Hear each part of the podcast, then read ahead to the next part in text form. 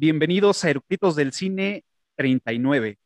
Pues bueno, lo prometí desde deuda y esta semana toca hablar de las películas del género de terror y hoy vamos a hablar de una película que fue la que me llevó a, a querer y amar el cine de terror. Y pues bueno, hoy vamos a hablar de Poltergeist o como la conocemos en Latinoamérica como Juegos Diabólicos, así que no se lo pierdan. Vayan por sus palomitas y que disfruten la película. Comenzamos.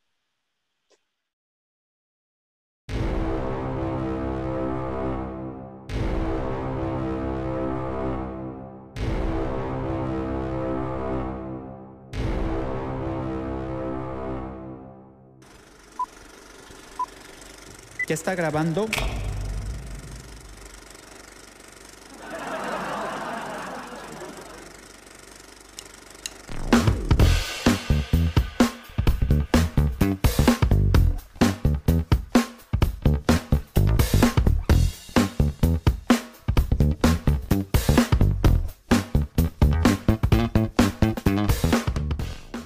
Pues ya estamos a nada de empezar con este episodio que promete eh, cosas sobrenaturales, un análisis y pues bueno, datos curiosos eh, importantes de esta película, que pues bueno, es una película que es de 1982, que se estrenó el 4 de junio de 1982. Pero pues bueno, ya para no aburrirlos con, con más temas, eh, el día de hoy traemos unas invitadas, unas, unas eructitas dignas de este episodio. Y pues bueno, les voy a dar la bienvenida, por aquí van a aparecer. ¿Qué tal? Buenas noches, bienvenidas. Hola. Pues bueno, yo ya las conozco y pues mejor ustedes preséntense. Pues hola a todos, ¿cómo están? Estoy muy muy contenta de estar otra vez por acá con un género que pues me encanta, creo que ya los que conocen Eructitos me han visto en, en varios programas aquí de Chismosa y dando mi opinión y algunos datos curiosones de, de, películas que realmente me gustan mucho y que marcaron alguna parte de mi vida. Y pues qué mejor ahorita estar con, con Cafa, que digo, te admiro, Cafi, y con Andrea, que en realidad pues también me pasa como con la película de It, ando como un poco ahí intimidada por tremenda experta, ¿no? Te ha tocado, te ha tocado, te ha tocado episodios con, con, con especialistas del tema. Pero bien, sí, ¿eh? bien intenso. A la altura, a la altura, siempre a la altura, Marta. Bienvenida, vale, Martín. Muchas gracias. Eh, yo soy Andrea de Miedo Mismo y mm, muchísimas, muchísimas gracias. Me siento muy halagada y esperemos. A mí la verdad es que lo que me gusta más bien es echar el chisme de las películas, ¿no? Entonces esperemos y, y estoy segura que se va a dar el chisme buenísimo. Claro, perfecto, bienvenida Andrea. Este, pues bueno, hoy vamos a, a, a platicar sobre esta película, Juegos Diabólicos, como, como la, conocemos aquí, y como bueno, yo la conocí como, como Juegos Diabólicos, que era, estaba chavalito, chavalito cuando, cuando la vi por primera vez. Y pues, bueno, antes de, de iniciar con, toda la carnita, eh, me gustaría que nos platicaran eh, por qué son fans y si se acuerdan de la primera vez que lo vieron y qué, qué fue lo que les, les llamó, qué fue lo que les gustó o, o, qué fue el, el, recuerdo que tienen de esa película.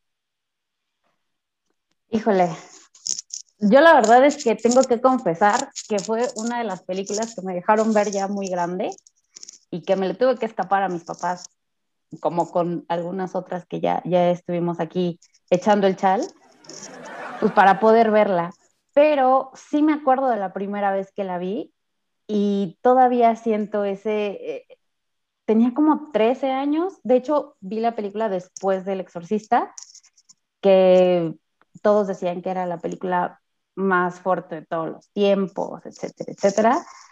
Pero a mí esta en especial me dejó un, un sabor de boca medio extraño, no sé a ustedes, como que son cosas mucho más cercanas a, pues a cosas que te, que te contaban de, de niño o las, las, historias que tenías en la escuela de esta escuela se construyó encima de un cementerio, ya sabes, la niña de la escuela o el niño de la escuela.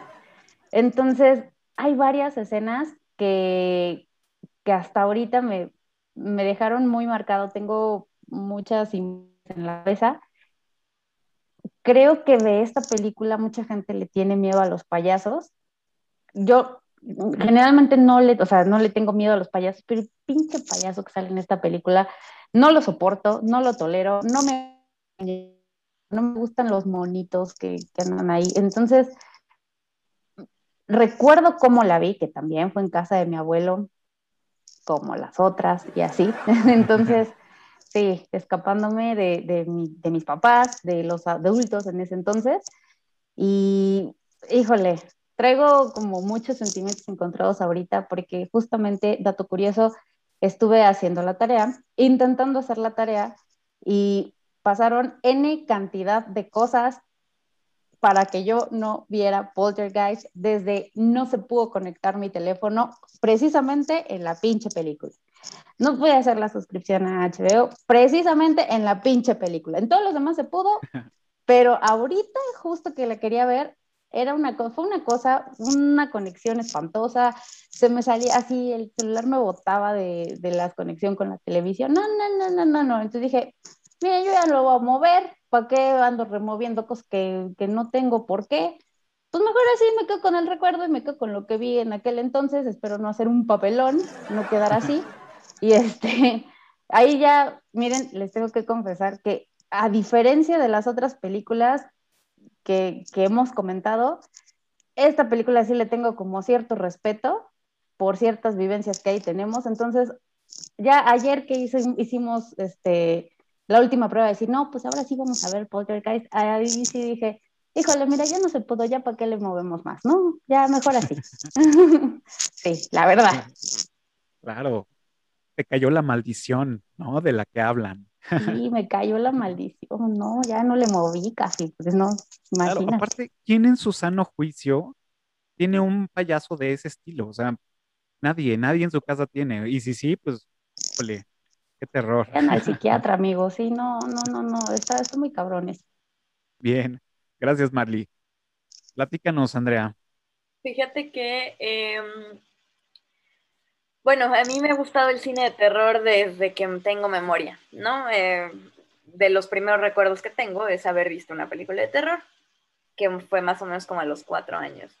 Y una de las cosas que más me gustan, siempre he sido como una niña muy, bueno, fui una niña muy sola, muy solitaria, o sea, sí tenía amiguitos y me llevaba bien, pero me gustaba estar sola, me, me sigue gustando mucho estar sola. Entonces, eh, algo que disfrutaba muchísimo era cuando mis papás empezaron a irse al supermercado a hacer pues, las compras de la semana o del mes o lo que fuera. Y me preguntaban, ¿no? Este, ¿Quieres ir con nosotros o te quieres quedar? Y empezó a haber un punto en donde ya tenía edad para decirles me quedo y ellos no me ponían peros. Y ahí fue cuando yo vi la mayor parte de las películas de terror que vi en mi infancia y una de ellas fue Juegos Diabólicos.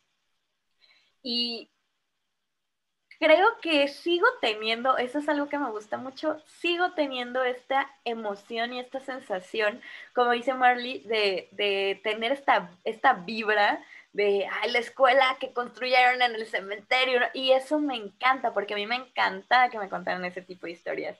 Entonces, ahora que la volví a ver, este, no la vi recientemente, me refiero a esta semana, porque, o sea, cuando le dije a Cafa que, que yo le entraba a este, este programa, o sea, el de Poltergeist, la vi hace como un mes y todavía me dio esa, esa vibra así y me encantó porque dije, bueno, es que qué, padre volverme a sentir de esta manera, ¿no? Eh, quizá obviamente de niña me daba muchísimo miedo y ahorita pues no, pero aún así tengo esta sensación de, este misticismo, de esta, de esta, mm, pues, pues de este misterio en la casa y eso para mí vale oro, ¿no? O sea, no sé si sea, no sé si es que es que envejeció más o menos bien o es mi nostalgia, pero eso, el sentimiento nadie me lo quita. Claro, total, digo, ahorita comento sobre, sobre lo que dijiste. En mi caso, eh, yo también desde niño fui, fui adoctrinado con las películas de terror por mis hermanos más grandes. Entonces, yo las tenía que ver a escondidas y ellos eran como mis alcahuetas, ¿no? Entonces decían, no, que ya se duerma. Entonces ya supuestamente me dormía eh, porque compartíamos el mismo cuarto y ellos la ponían y me, ya, ya se fue mi mamá o ya se fue mi papá, entonces ya me las ponía a ver. pero no vayas a tener pesadillas, eh, güey, porque si no nos van a cagar. Entonces era como, como, como empezar a, a, a sobrellevar todo este tipo de, de, de, sustos. Sí, obviamente me daba miedo muchas cosas, pero con el tiempo ya lo disfrutaba, ¿no? En el caso de Poltergeist, pues también fue como algo, algo bien eh, extraño porque sí, no era, fueron de las primeras películas de terror que vi, digo, yo les puedo decir así sin, sin, sin, sin equivocarme, la primera película que vi fue Pesadilla en la calle del infierno, la 1. Esa fue mi primera película de terror que tengo conocimiento y noción que, que vi. Eh, y ya después estoy seguro que fue en las primeras cinco fue Juegos Diabólicos. Entonces fue como, como empezar a meterme en este mundo tan, tan, tan extremo para la edad que tenía, no sé, he de haber tenido entre 8, 9 años más o menos. Eh, y pues bueno, era, es un género que, me, que me, a la fecha me fascina, me gusta ver mucho, mucho cine de terror e incluso hasta años anteriores todavía lo que hacía era poner una película de terror antes de dormirme para poder tener pesadillas. O sea, me encanta tener pesadillas relacionadas con el tema de, del terror. no sé por qué estoy loco o no sé, bueno, así me dicen, pero me encanta lo, disfruto mucho las pesadillas con género de terror, no con temas eh, que pues, realmente dan miedo, ¿no? De, de, perder a alguien o todo, ¿no? Pero eh, realmente es eso y, y, creo, concuerdo mucho contigo, son películas que, aunque no son los grandes efectos especiales, eh, digamos, visuales por, por el monstruo o el, o el, ente que aparece más bien, pero realmente toda la construcción es algo que, que sí te va calando poco a poco, poco a poco, ¿no? Y eso a mí también la, acabo de ver en estos días y fue algo de, wow, la, recuerdo tal cual y sí me da esa sensación, ¿no? Y también un poco la nostalgia y creo que también es una película que, envejeció muy bien, ¿no? que ha, aguantado las, las críticas y el nuevo género de cine y, y la nueva forma de hacer cine de terror, lo ha aguantado bien porque, pues bueno, le dieron exactamente en el clavo. Antes de seguir, quiero dar también la bienvenida a los conectados a Clubhouse. Eh, anterior a la grabación tuvimos una sala platicando sobre esta película. Hay algunos que todavía siguen conectados. Muchas gracias. Bienvenidos a los, a los nuevos que están llegando. Eh, más adelante vamos a tener interacción con ustedes para que nos platiquen sobre eh, la vivencia, sobre los recuerdos que tengan sobre esta película o, vamos, lo que nos quieran platicar. ¿Les parece bien si empezamos con los datos curiosos y vamos al mismo tiempo eh, comentando la película para que se vaya intercalando todo esto. ¿Quién empieza? Quien quiera. vamos, Marley, vamos, Marley. Híjole, la verdad es que a mí esta película, ay, aguanten, esta película me gusta porque trae como, bien dice Andrea, mucho chismecito de por medio. O sea, digo, ah, sí, hay muchas cosas curiosas respecto a la producción de la película, a y ahí la verdad es que ando, investigando y Steven Spielberg se llevó como dos conatos ahí de demanda por el tema de, de, la, de escribirla. Se parecía mucho a un, a un episodio de Dimensión Desconocida, este, que se empalmó justo con E.T., entonces ahí hay como, como chismecito de dónde cortar. Pero más allá de, de todo esto, creo que a mí lo que me llamaba mucho la atención, o lo que me llama mucho la atención, es todo el chisme que se desató después de las muertes relacionadas. Creo que el, el tema más morboso y el que más me llamó la atención de los, de, de los esqueletos, que, que, lo tomaron como tan a la ligera de, pues es que nos iba a salir un poco más caro conseguir esqueletos en, de, de, plástico y de goma y la chingada. Entonces decidimos comprar algunos, algunos reales. Eso está cabrón. Está cabrón. Y digo, eh, creo que eso hasta la fecha es algo con lo que no puedo. De por sí esa escena me da como mucha ansiedad, me da un poco de asco. Esa y la escena de, de, la despedazada de la cara, no puedo con ellas, a pesar de que eso parece maicena con colorante. Es algo que todavía me da como mucho asco, pero creo que ese tipo de, de de datos como el, pues sí, la niña se equivocaron en un diagnóstico de Caro, entonces, pues la niña murió, ¿no? Por un muy mal diagnóstico, por una operación que no tenía que ser realizada. Este, y a los 12 años. Sí, súper chavita. Y, y de una tan fea. Siempre siempre te llega como el marketing de, es que en esta película, con, en la realización, hubo muchos, este, muchos eventos paranormales o la gente se desmayó en el cine o la chingada, pero aquí sí, gran parte del elenco se la pasó bastante mal después de... Entonces, creo que dentro de los datos curiosos que más me llaman la atención fue ese, el de los esqueletos y el de las muertes que hubo después de la película. Claro. Bueno, haciendo, haciendo, bueno, reforzando lo que dices, el tema de los esqueletos, y, como bien lo dices, que pues, eran reales, pero la actriz que, eh, hace esa secuencia de, la película, que bueno, en, la película se llama Diana, que es la mamá, este, ella no supo que eran esqueletos reales, sino hasta que se estrenó. Entonces, cuando se estrenó, pues bueno, obviamente se, se, se encabronó y todo, y bueno, ¿no? Pero si hubiera sabido, pues hubieras probablemente no se hubiera logrado esa escena, que para mi gusto es muy buena escena. Sí, es una gran escena, pero ¿sabes qué? O sea, bueno, creo que también, obviamente, cuando cualquier persona te dice así de, es que se usaron esqueletos reales, tú dices, no, no, no Pero también creo que, que, lo, pues Hollywood, haciendo, siendo Hollywood, siempre lo maquilla muy cabrón, ¿no? Porque pues uno se imagina como, pues te llevas el esqueleto, pero pues en realidad es un esqueleto que ya tenía un tratamiento para que lo manden porque se utiliza como, pues son los, los modelos que usan para las escuelas, ¿no? Entonces, digo, sí, les, es una gran escena y les pegan cosas que dices, oh, se ve súper bien, pero pues obviamente, porque de hecho a mí, eh, yo, yo, yo no lo vi, o sea, yo no lo vi de presencia, pero me mandó un amigo que tiene una edición especial de, de esta película en donde no dice, ¿no? Este, se utilizaron esqueletos reales y no sé qué. Y yo así de, oh, no era una leyenda urbana, esto era verdad.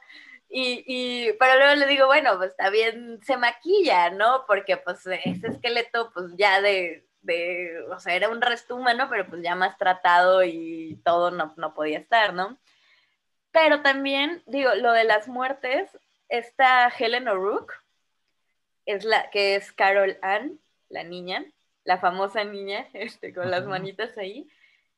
Híjole, muere durante, durante la grabación de la tercera película. Y si ustedes ven la tercera película, se nota cañón cómo intentan resolver este tema. O sea, me acuerdo que cuando yo la estaba viendo, digo, perdón que me desvíe de la 1 y me vaya a la 3, pero cuando yo estaba viendo la tercera, yo no sabía nada de esto, ¿no? Y de pronto se me hizo raro, porque dije, ah, chinga, o sea, pues de pronto salía mucho y por qué ahorita ya nada más se sale de espaldas, ¿no? O por qué veo como una monita rara de espaldas corriendo que parece que trae una peluca, porque pues, el cabello de, Helen era muy distintivo, ¿no? Era rubio, blanco, platinado, ¿no? Entonces, pues obvio, yo no dije, ah, esto no se puede quedar así, tengo que averiguar. Y aparte la escena final, eh, ella no sale, o sea, no hay, no hay un, un enfoque a su cara, sale de espaldas y eso es súper raro porque se supone que es la protagonista, ¿no? Y es súper importante cuando han visto que en la escena final, a menos de que muera, bueno, es más, a veces muere y le, la enfocan, pues la protagonista no salga. Entonces dije, oh no, esto no se va a quedar así, algo raro está pasando. Y ya fue cuando me metí a investigar este, y vi que muere durante el rodaje. Y digo, regresando a lo que decía Marley de, de los asesinatos, pues también en la, en la 1, y creo que, digo, no, no sé si tú tienes los datos más precisos, la verdad es que me falla la memoria, pero la hermana, la hermana mayor es asesinada por su novio y me parece que es antes de que se, o sea, así tipo, el jueves la matan y el viernes se estrenó, o sea, una onda así, según yo, según yo, ya me, ya me dirán así de, no, güey, eh, según yo, así fue la, la, cosa. Y como dices, Marley, sí la pasan mal, ¿no? Y los, los, directores fueron los únicos que no, se, no estuvieron malditos. De hecho, en la segunda película, eh, digo, el, el que hace del del líder de la, de la secta de la segunda película, pues obviamente que desde que lo vemos ahí sabemos que ya está en las últimas, ¿no? Y pues sí, o sea, pues perdón, ¿no? Pero el señor tenía, creo que cáncer de colon. Sí. Pero pues ya estaba, o sea, lo ves y dices, no, Don, o sea, usted ya está, ya está por el otro lado. Pero el, el uh, ¿cómo se le dice? El indio americano, si, si fallece también, me parece que también algo, no, no sé, creo que le dio una enfermedad muy rara o algo así y fallece. Entonces, son varias muertes las que trae en, alrededor de las tres películas, no es nada más la de, o sea, en la primera, pues es esta, la hermana mayor en la segunda son estos dos personajes y en la tercera Helen, ¿no? O sea, algo aquí no está, no cuadra bien o, muy mala suerte o díganme para empezar a creer en las películas malditas, ¿no? claro. Y sí, efectivamente, eh, esta Dana, la, hermana más grande, eh, muere, a, bueno, la asesina su, su esposo, la asfixia, la, la, asfixia, vamos, y muere. Y en un lado leí que eran que fueron 20 días antes del estreno y en otro leí que fueron 15 días antes del estreno. Entonces, pues, pues, así fue en corto cuando sucedió eso, ¿no? Y con el tema de, Helen, con, Caroline, es chistoso porque efectivamente, como dice Marley, también lo mencionas, es esta chica tiene una enfermedad, la diagnostican mal y esto pues provoca que, que muera, ¿no? A los 12 años. Hay una escena, bueno, durante la película eh, de las escenas en el cuarto, antes de que, de que se desbarate y se haga un desmadre en el cuarto, podemos ver un póster en la, en la habitación, en la, en la cabecera, digamos, de, del, del, niño, que se llama Robbie, vemos un póster de 1988 del Super Bowl de 1988. Y ese Super Bowl se hizo el 31 de enero de 1988. Y eso al día siguiente de esa fecha fue cuando, cuando muere esta Helen. O sea, es una película que se filmó en el 81, se estrenó en el 82, con un póster del 88, con un día antes de la muerte de Helen. O sea, coincidencias No lo creo. sí, está cabrón. Mm, está cañón. Este, bueno, lo, lo que mencionaba al principio Marlene es los payasos a mí me gustan los payasos. Bueno, no, no es que me gusten, sino los tolero. O sea, a nadie le gustan los payasos. Y a nadie le gusta. Me, da, me dan hueva los payasos. O sea, perdón a todos los que tengan este, esta, este oficio. Este, la verdad es que el tema de los payasos a mí me da totalmente X. Me gustan los payasos dentro de las películas de terror, siempre y cuando pues los, los caractericen como algo, ¿no? En este caso, pues un payaso de trapo, tamaño real, tamaño niño, de, 12 años. Este, mm, no, tenía 8 años, creo, este Robbie en la película y, y, era de su tamaño y estaba sentado en una silla frente a su cama, donde dormía. O sea, no, desde ahí partimos mal, ¿no? Y la cara del payaso también, o sea, no ayuda mucho. Entonces, es, es chistoso porque, pues bueno, es algo que sabes que va a suceder en una película de terror cuando hay un personaje de ese tipo y es un payaso. Nadie en su sano juicio tiene un payaso así con esas características y si los tiene, la neta, mis respetos. Qué chingón que ya superó todo eso, pero es, es muy difícil, es muy difícil, ¿no? Pero bueno, está, está chido como para entrar en la trama. De hecho, con ese payaso hay, hay una anécdota dentro de la película, no sé qué tan cierta sea, pero casualmente en varias películas he, como cachado ese, ese dato curioso, que les pasa algo en el cuello y al actor algo le joden. Pasó con, con Marty McFly en la tercera película de Volver al Futuro, que pues se le fue tantito la mano y lo estaba ahorcando. También cuenta la leyenda que dentro de esta película, en la escena donde, que por cierto, al principio a mí me dio como mucha risa porque sí se ve muy, muy forzado el payaso cuando le pasa el brazo y se envuelve. Dicen que no podían soltar al pobre niño. Entonces el niño sí se estaba ahogando y, incluso le dejó marcas el payaso de así el cuello morado porque pues se les pasó tantito la mano, no hicieron ahí bien el cálculo y pues se le estaba ahogando el, el pobre chamaco ahí. Imagínate, o sea, por sí ya traes ahí el issue con los payasos y además un payaso te ahorcó y estabas grabando una película de terror, no, me, no mames, o sea, no, ya. no mames. Traumado. De hecho, eh, eh, leí en, en, los escritos de, de, esta película que efectivamente, o sea, esa escena cuando están con el payaso y el payaso lo empieza a abrazar y lo empieza a ahorcar, el niño dice, me estoy ahogando. Pero Toby, el, el- en este caso, no, no lo habíamos mencionado, pero Toby, este, Toby Ho- Hooper es el director de esta película y como, como em, guionista fue Steven Spielberg. Eh, en esa escena, el niño dice, me estoy ahogando y, eh, y Toby dice, bien, está improvisando, está chingón. Pero lo empiezan a ver que se, se empieza a poner morado y dice, no, esto ya está, a ver, corten, y lo empiezan y no podían zafar los brazos de- del payaso. Entonces, es lo que decías, ¿no? Eh, tuvo marcas en el cuello y sí, tuvo, se empezó a poner morado el chamaco, de que no podía respirar, ¿no? Qué cabrón. Ay, no, es que antes, antes, Antes, como que no, no había tanta regulación con el trabajo de niños actores, ¿no?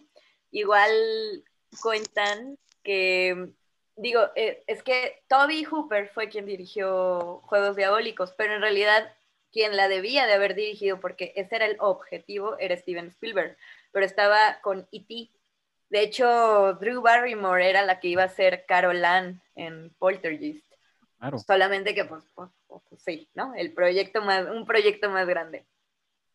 Y eh, de los pocos días que sí fue Steven Spielberg, dicen que activan el ventilador, porque no sé si se acuerdan de la escena en donde Carol Ann pues se abre el closet y empieza a chupar todo lo que hay en, el, en el- la habitación y Carol Ann se agarra como del, de- ajá, ajá, del barandal, Se le bueno, ven su los cabeza. piecitos. Ajá, se le ven los piecitos. Y entonces, este, pues el ventilador casi se la lleva. Así que, así como toman esa escena, así la, o sea, así como la tomaron, así pasó. Steven Spielberg dice, detengan esto, carga a Carol Ann y se la lleva y dice, nunca más, esta escena así se va a quedar, no la vamos a volver a grabar, ¿no? Y es que antes, la neta, o sea, pues sí, no, no era como ahora, amigo. Sí. Antes no cuidaban tanto a los niños. El niño es A raíz de no todo te esto. preocupes. A raíz de todo esto, pues sí, de- seguramente hubieron demandas y hubieron, este, pues obviamente asociaciones de, de todos lados dijeron, oye, ¿cómo pueden permitir que pues esto suceda, no? O sea, tan solo eh, escenas como esa, escenas del payaso, el- escenas donde el árbol se está tragando al, a, Ro- a Robbie, dices, ¿qué pedo? O sea, también, o sea, sí creo que podría ser impactante para un niño de esa edad, ¿no? Entonces, creo que sí. Y de las cosas que también están muy mal vistas es la escena donde sale Dana para irse a la escuela y están los trabajadores haciendo la, el hoyo para la alberca, la empiezan a, chiflar y a sabrosear y tú y todo. Y esta niña pues haciéndole, pues mentándoles la madre y todo, ¿no? Corte A, está la mamá en la ventana viéndola y nada más se ríe. Así de, güey, se quieren casi coger a tu hija, güey, y tú te estás riendo, no mames, güey, o sea, están trabajando para ti, o sea, por patas te vas, ¿no? Pero pues Sí. bueno, decide reírse, son, son de esas cositas que, ah, no lo sé. Que fíjate que, que la otra vez estaba pensando en eso, porque dices, o sea, que dices, es una escena muy mal vista ahorita, ¿no? Y este, qué bueno, o sea, qué bueno que sea mal vista ahorita esa escena, pero también hay que pensarlo como un poco la denuncia, ¿no? Así de, para las doñas es súper normal que estén sabroseándose a su hija y pues, pues para nosotros ya no, ¿no? Entonces me, me- a mí me late más como, más que, que, que verlo como, qué mal que incluyeron esta escena, o sea, este tipo de escena en la película, me gustaría verlo más como que qué chido que denuncian ahí cómo era lo normal en esa época, ¿no? O sea, lo ponen y no lo esconden y es como, güey, esto no está chido, por algo nos molesta ahorita, ¿no? Y a mí, a mí eso es lo que me parece. Claro, digo, estoy totalmente de acuerdo contigo y creo que también es un tema de, de- entendamos que es una película, este, también el mensaje que, que- que te está mandando es el que tú quieras a- a- a- adoptar. Si quieres adoptar el mensaje de que están promoviendo el acoso, pues bueno, pues ya no lo veas. Si no lo, si lo estás viendo como una escena donde pues estás reflejando lo que sucedía en ese entonces, nosotros ahora, o en ese entonces ver lo que sucedía actualmente, hablando de ese pasado, pues también está bien, ¿no? Como para que la gente tome sus precauciones y, y, pues bueno, genera un criterio y un juicio, ¿no?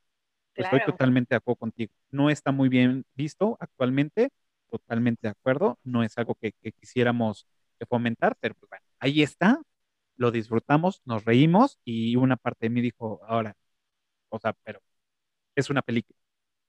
Es que sí, o sea, sí también, yo creo que es un error no ver las películas en el contexto en el que fueron creadas, la verdad. O sea, si vas a ver una película en el contexto, o sea, en tu contexto actual y es de los 60, híjole, pues creo que no vas a tener como, o sea, no te estás abriendo al entendimiento de lo que estaba pasando en ese momento, ¿no? Exacto. Exactamente, podríamos abrir una sección que se llame lo socialmente incorrecto. Lo socialmente incorrecto. exacto, como, como los negros en, en la película de El regalo prometido. los esclavos. Los, esclavos, claro. Bueno, si no lo vieron, no se lo pierdan.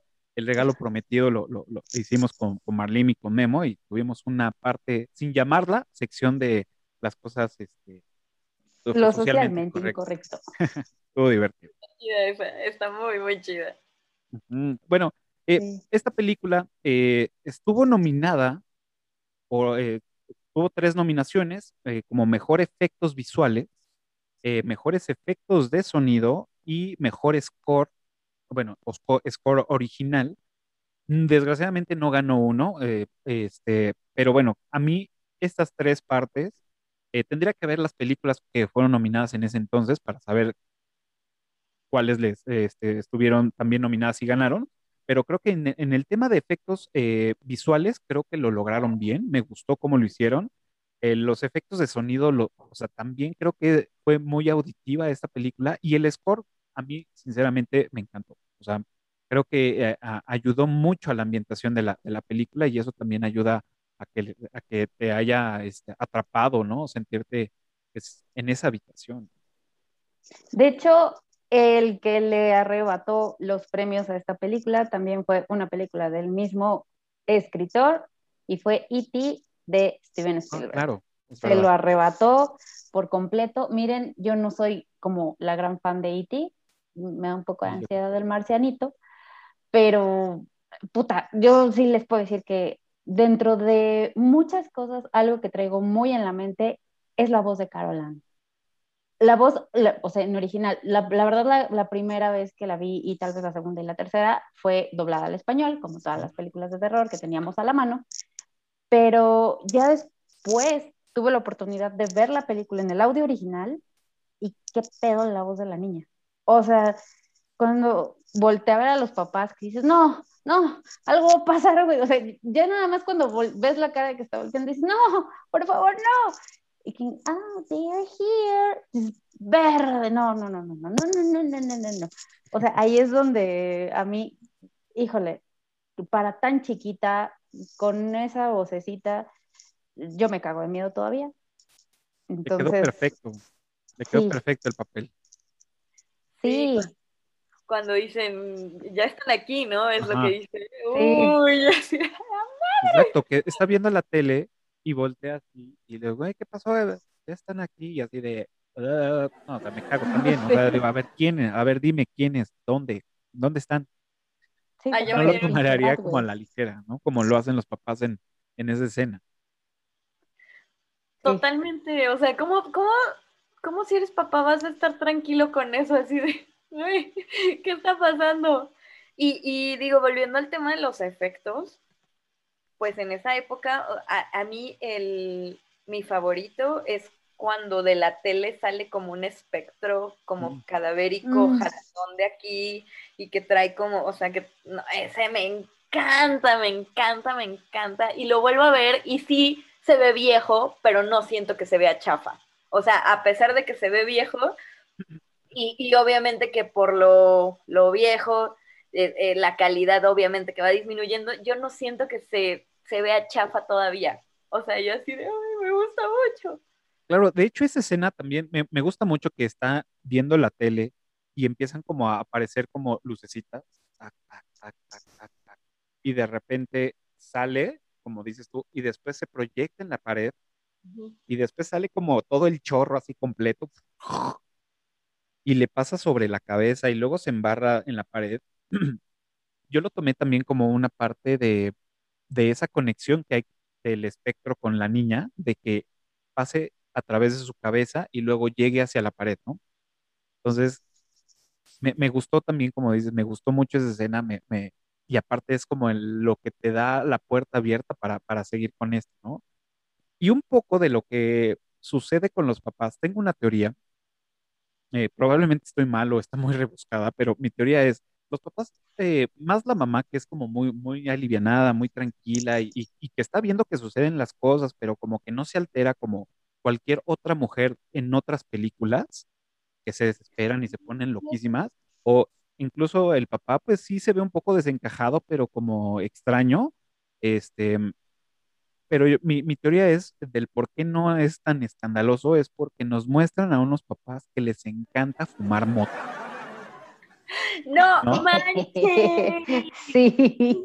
O sea, y nos, y nos, nos dan esa escena donde están en la cama, la mamá le está dando así a su, a su churrito y el otro güey está preparando y le dice, ay, yo no puedo, prepáramelo tú y la otra se lo empieza a forjar y empiezan a fumar mota ahí y están cotorreando poca madre ellos hasta que aparece el niño y le dicen, oigan, se se avecina una tormenta, ¿no? Entonces ya va el papá y lo acuesta y le enseña cómo contar los, los truenos para saber si se está alejando o acercando. Y creo que esa parte eh, dice en mi teoría, dice esta, esta onda de, ah, por eso no están tan pinches alarmados, ¿no? Porque pues venden, eh, viven en un mundo muy high y, y, este, y pues que a lo mejor tienen una mente más abierta para aceptar este tipo de cosas, ¿no? No lo había relacionado para nada y tienes toda la razón del mundo. Sí, es cierto, o sea, por eso son papás chill, me encanta. Sí, y de hecho, digo, no sé si ustedes les pase ahorita, pero ya después, yo en, cuando era mucho más chiquita, pues no me daba cuenta como de qué era lo que estaba pasando en esa escena, como que en, en ese momento decías, eh, está tomando algo, pero ya ahorita más grande dices, no mames, ¿cómo fue? ¿Cómo? A ver, vamos, vamos por partes. La niña se fumó un churro también, se les escapó algo por ahí a los papás, se tragó un brownie, no sabemos. O sea, y todavía ellos, güey, está pasando todo en tu pinche jeta y tú no agarras a tu criatura y dices, vámonos a la chingada de esta casa porque no mames. O sea, yo sería como, o sea, agarraría a mis gatos, porque no tengo criaturas, pero agarraría a mis gatos y diría, no vuelvo más, no vuelvo más. O sea, Claro, o sea, o sea, lo solucionan en el momento como el de nadie baje a la cocina hasta que sepa qué pedo está pasando, ¿no? sí, güey, Entonces, sea, ok, esa escena, o, la escena donde están en la cama y llega el niño, o sea, me da más risa porque está fumando mota la mamá, entra el niño y está aventando la bocanada y el niño, ah, es que se acerca, entonces lo voltea y, y como que se pone nerviosos y ella todavía le da el último y lo apaga, ¿no? Dices, sí. ok, le diste todavía el último toque, qué chido, bien, lo, lo sabes disfrutar y es algo tan, ya tan normal que hasta pues, los niños yo creo que ya dicen, ah, huele a viejo aquí, ¿no? Entonces ya saben que están fumando, aunque no sepan que se están drogando, ¿no? De, de alguna forma. Sí. Está, está cagado. Oye, pero aparte, o sea, por ejemplo, ¿ustedes cómo reaccionarían? Digo, porque al final es el trip y que te pase algo sobrenatural y tú andas súper viajado. La neta, y no sé si estoy preparada emocionalmente para afrontar ese tipo de cosas. Yo he Pues es que visto, yo he visto películas bajo cuenta, ese güey. estímulo y es bien, bien padre. No, pero, o sea, no es lo mismo ver la película, o sea, porque yo también, ¿no? O sea, me pongo a ver películas y es así como cool, pero, pero que te, o sea, no sé, ¿no? Si estoy, por ejemplo, este, en el trip y viendo una película de terror y de pronto se cae algo como muy evidente, yo no sé cómo reaccionar y decir, no, por favor, no ahora, Dios, no ahora. Yo creo que ni te darías cuenta, dirías, ah, no mames. Y ya. sería, sería la reacción de, ah, no mames. y ya. Puede ser, puede ser. El Pero otro- no, no, Les voy a contar algo, estuvo, algo estuvo, estuvo muy cagado. Recién llegué a vivir a esta casa, yo creo que a los meses, yo creo. Ponle unos tres, cuatro meses que ya está como todo ya en su lugar acomodado. Eh, bueno, ya de aquí no se van a mover. Estaba yo viendo una película de terror en la sala, ah, muy, muy a gusto, y este, ya terminó, me fui al cuarto, me dormí. Nosotros tenemos en el cuarto un perchero, este, bueno, como, sí, como de esos de tienda, percheros, donde pones como varias cosillas, y nada más había este, pues una bata ahí, colgada. Entonces, pues yo me dormí normal y este, cuando me despierto para ir al baño, voy caminando hacia el baño y me topo la silueta de, la bata colgada ahí, no puedo, me dio así. No seas pendejo, güey, es la bata. Entonces ya, pues así me dio como el, puta, alguien está aquí adentro, ¿no? Y que estás dormido, almohadazo y todo, como que medio agarras el pedo. Sí, sí me friqueó, pero dije, era la bata, ¿no? Si te da el rush, ¿no? Así de a la madre, Ana, no era nada. Sí, el síndrome del pájaro carpintero, que nos sientes acá atrás, y dices, corre al baño, corre de regreso, sí. O también, digo, yo, yo también tengo dos gatos, este, son especialistas a jugar a la bruja de Blair. O sea, se van, se paran enfrente de la, de la pared viéndola. Entonces, güey, ¿qué está haciendo este güey? En, las, en los picaportes, ah, en los picaportes, picaportes. De, las, de, las, de las puertas del baño, de la entrada de todo, tengo unos, unos este, eh, monos que me traje de, Chiapas y que son precisamente para colgar en la puerta, de, lana, muy, muy, muy coquetos. Entonces estos güeyes se van y se paran enfrente de, de, estos y se les quedan viendo, viendo, o sea, ni siquiera juegan con ellos. Entonces, así de, güey, el mono le está hablando al gato y le está diciendo que nos mate. Ya, ya, no mames, que no digas eso. Entonces, bueno, es, divertido jugar con ellos. ¿Qué más datos curiosos traen a la mesa? Datos curiosos. Yo traigo ahí un, tema justo con Steven Spielberg, que le cuentan las malas lenguas también, que pues el güey se dividió entre los dos proyectos que traía en ese momento, precisamente porque la casa productora les decía, no, no, no, o grabas uno o haces el otro, güey, porque no te atasques. Entonces, durante los primeros, me parece que fueron cuatro meses, estuvo él dirigiendo la película, este, shalala. Después se incorporó el otro director, pero, o sea, hasta ahí quedó el chisme. Años después dicen que en realidad fue Steven Spielberg el que estuvo ahí todo el tiempo en chinga diciendo, no, se va a hacer esto y se va a hacer esto porque es mi película. Entonces, hasta la fecha todavía hay como hay unas discusiones de si estuvo, no estuvo, estuvo muy involucrado, no estuvo tan involucrado. Yo creo que sí estuvo involucrado, ese güey deja sello en todo lo que hace. Entonces, digo, también gran parte de la problemática fue, bueno, es que tú estás grabando también E.T., que fue como, pues, obviamente un parteaguas dentro del cine. la joven promesa. Exactamente. Entonces, digo, ahí ese chisme me pareció bastante bueno de decir, qué atascado eres, Steven, qué atascado. Pues bueno, al final eh, Steven Spielberg es el, guionista y es una historia que él creó. Entonces él quería ser el, director de esa película y Universal le dijo, no, güey, a ver, tú estás con el pedo de, E.T., pues ahí quédate, o sea, tienes, tiene que haber otra persona. Entonces, bueno, dijo, bueno, yo no soy el director, pero voy a ser el productor. Y de ahí se, gira la, la, la, ¿cómo se llama? La, la teoría de que Toby Hopper fue como el prestanombre de director, que, y Steven Spielberg fue el que pues, direccionó toda la película. Puede ser, no lo dudaría, ¿no? Porque al final sabemos cómo es Steven Spielberg. De, hecho, de hecho, lo que dice Marley es totalmente cierto y confirmado por Toby Hooper. O sea, lo que pasa es que Steven Spielberg siempre quiso hacer juegos diabólicos. Le ofrecen le dicen así de, sí, güey, pero pues necesitamos que cumplas con E.T., ¿no? Y entonces, como su verdadero amor no era E.T., era Juegos Diabólicos, le dice a Toby Hooper que venía de cine totalmente independiente como La Masacre de Texas y era realmente su oportunidad para empezar a incursionar en, en, en Hollywood. Este, le dice, no, pues vas. Cuando, cuando empieza Steven Spielberg a estar al 100, es porque hay un montón de problemas con Toby Hooper porque era adicto a la cocaína. Entonces empieza a haber muchísimos roces con, sobre todo con esta um, Zelda Rubinstein, que podría, o sea, muero porque lleguemos a esa parte que es la, la psíquica, este, porque es mi personaje favorito, o sea, se me hace estupenda. Y entonces tiene muchos roces con el, con el director porque pues este güey anda metido en la coca, ¿no? Entonces ahí es cuando Steven Spielberg pues se parte en no sé cuántas partes para ponerle toda la atención a, a Juegos Diabólicos, que en la entrevista Toby Hooper dice así como, nah, pero exageraron, una onda así, pero así como, güey. Exageraron. A ver. Sí, o sea, sí dice así como, no, pues es que este era mi proyecto que me habían dejado encargado y no me dejaron al final concluirlo, pero pues fue por eso, fue como, dude, o sea, tres pesos de madre, no, no consumas aquí.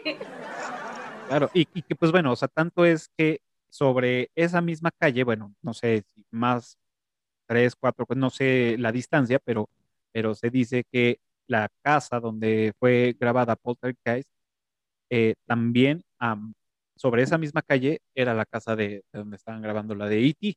Entonces, pues tiene mucho sentido eso, ¿no? Entonces, pues, ya se iba voy al baño y corría. Sí, seguramente. Y que pues bueno, esta casa, como dato curioso, está en Simi Valley, en California, y todavía existe. Eh, la vendieron en su momento y ahorita todavía hay gente viviendo ahí y que la, la conservan y de repente pues va la banda, se toma fotos, todo, y la- los dueños como muy tranquilos, buena onda, sí, aquí se firmó, chido, buena onda, ¿no?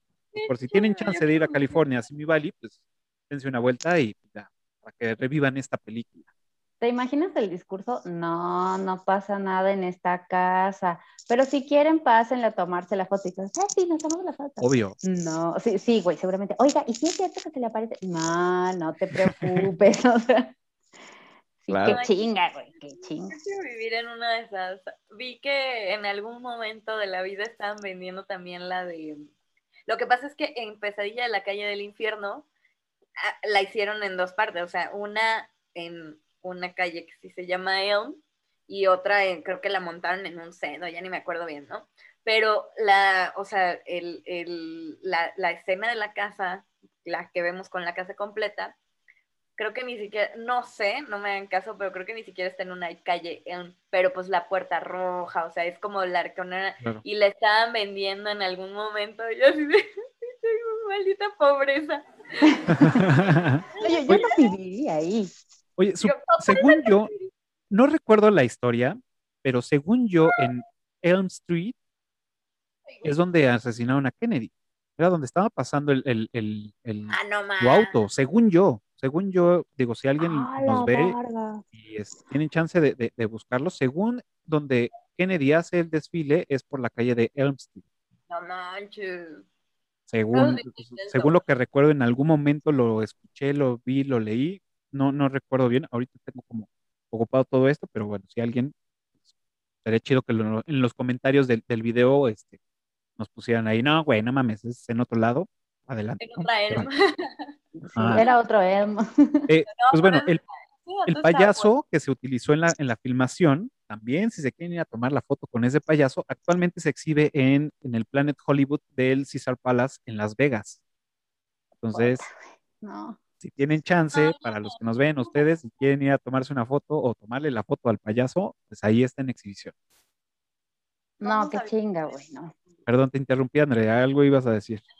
Que vi- viajemos en- entre todos y ya vamos. Y es más, hacemos una vaquita y nos compramos entre todos la casa y ya vivimos todos, somos roomies.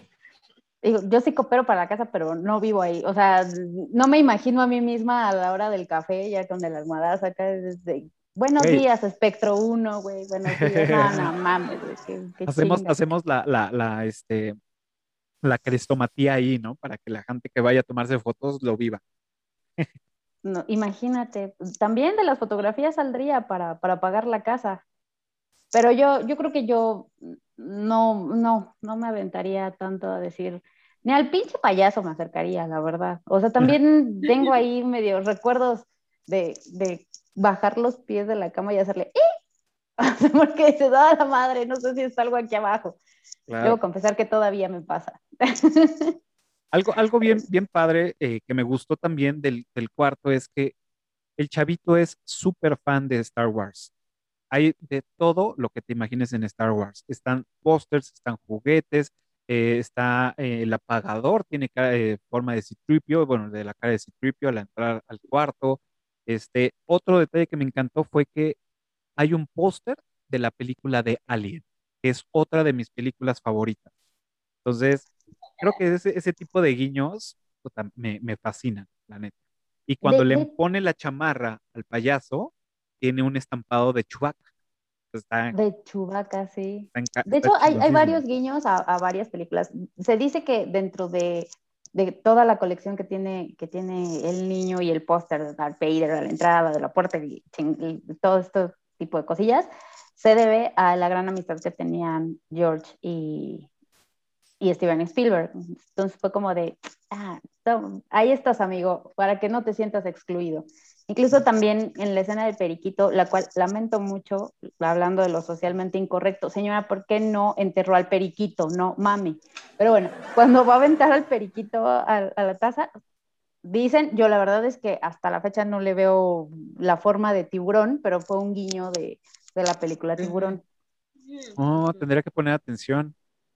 Oh, Pues mira. es que nomás te fijas en el cadáver del pobrecito perico que va a ser aventado Sí, al drenaje. es- eh, wow, o sea, la mamá lo va a aventar al drenaje, ok, a, a que se le tape, pero bueno, ya llega la niña y le dice, bueno, pues ya lo entierra, ¿no? Que después, cuando están haciendo la alberca, sale la caja, ¿no? Ahí, o sea, sale del revuelto. periquito, po- periquito, güey. Tendría, tendría sentido, ¿no? Que todo esté ahí. Bueno, y a- aparte volviendo a lo de Star Wars y todo eso, pues digo, tendría todo el sentido porque pues el niño es la consecuencia de su época, ¿no? Y pues que el niño no ama Star Wars. Claro, que nació cuando con los estrenos de esa película, sí, todo el mundo. Eh, digo, pasando como que dándole agilidad también ya para que no se queden atrás esos, esos este, datos curiosos. Pues bueno, esta, esta película, los dos terrores principales, que es el payaso y el árbol, pues fueron eh, eh, terrores de, de Steven Spielberg en su niñez. Entonces, los, los plasmó ahí para poder este, eh, familiarizarse con la historia y poder plasmar lo que él sentía cuando era, era niño, ¿no? Por eso todo este tipo de escenas repetitivas del árbol, el árbol, el árbol, hasta que llega y dice, a ver, ¿no? Y se, y se mete a- al, al cuarto. Este, pues el payaso, obviamente, con el simple hecho de existir, ya le daba miedo, ¿no? O sea, güey, ¿te da miedo tu payaso? ¿Para qué lo tienes en tu cuarto, no? Pero bueno, ¿Ustedes, story like. ¿Ustedes con qué de plano, o sea, qué les da más miedo, el payaso o el árbol? De El que de- payaso. Yo creo que a mí me da más miedo el árbol porque le puedes encontrar más formas. De hecho, yo cuando la veía la película, tiene como unos botones el árbol que parecen cabezas. O sea, en mi imaginación, no es que probablemente no quisieron que, que parecieran cabezas, pero a mí me daba la impresión de que eran cabezas. Entonces, como que me daba más el friki y obviamente, pues, a la, a- en la oscuridad, con los truenos y todo, pues te puedes imaginar lo que quieras. Por eso a mí como que me da más friki el, el árbol que el payaso. Sí, a mí, a mí también me da más miedo el árbol que el payaso, pero esa es la razón bien tonta. Es que yo me acuerdo que alguna vez, ah, porque la gente, o sea, desde que sabe que me gustan las películas de terror, intenta asustarme, ¿no? Todo el tiempo. Todo, el tiempo. Los adultos, cuando yo era niña, todo el tiempo así de, pues fíjate que pasó esto. Y yo así de, oh. A veces, me, a veces sí me asustaban, a veces no. Pero algo que sí me contaron alguna vez fue que, eh, y que aparte, ese, esa escena, o sea, ese tipo de, de accidentes los he visto tanto en la vida real como en las películas repetitivamente. El árbol se cae, rompe la ventana y atraviesa a un niño. Alguna vez eso me contaron. Entonces, imagínense cuando yo vi, pues, el árbol, todo eso, pues yo me estaba muriendo así de, güey. Aparte, en mi ventana, afuera, en la casa de mis papás, hay un árbol con ramas, gigantesco. Entonces, bueno, yo me moría, ¿no? Así de, no. Y, y yo, yo sí me inclino por el árbol, o sea, más que por el payaso, porque pues no hay payasos, ¿no? O sea, yo no tengo ni un solo juguete de payaso, entonces no me importaría un payaso. Pero el árbol que sí estaba fuera de mi ventana y presente, digo, ahora ya lo, ya lo, ya le dieron mate, pero, pero sí, no, yo, yo, después de ver eso, pues luego llovía y me daba mucho miedo, porque decía, güey, no mames, no se vaya a caer esta madre y me, se me entierre.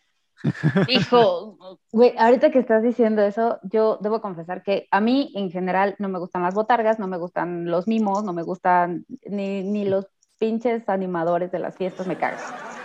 Y sí, Y la verdad es que con el payaso tengo ahí cierto respeto, no por el payaso en sí, porque los payasos no me dan miedo, pero ese payaso está muy feo.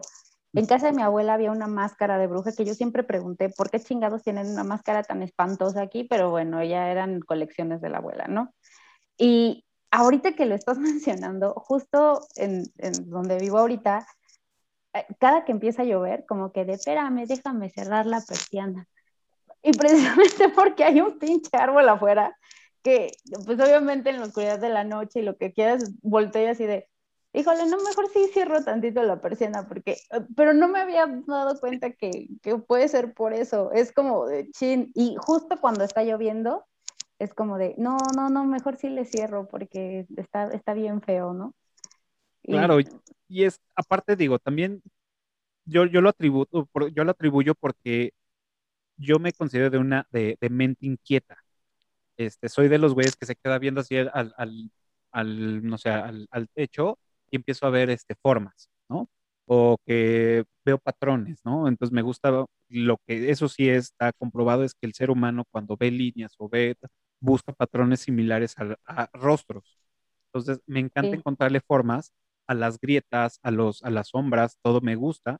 Y ya hasta cuando, por decir, en el baño tengo un, un cuadro que me regalaron de un caracol en, en, en, una técnica diferente. No, no recuerdo la técnica, me lo regalaron y este, mm, como con óleo y con varias cosillas y como varias este, líneas raras y ya las tengo identificadas. Este es el carnero, este es el güey de los cuernos, este, o sea, ya, ya, o sea, voy a hacer pipí y así me paro enfrente de, y, veo el cuadro y digo, ah, ahí está, ahí está, o sea, ya los tengo identificados también en el cuarto, o sea, y creo que eso también suma a que, pues, cabeza de...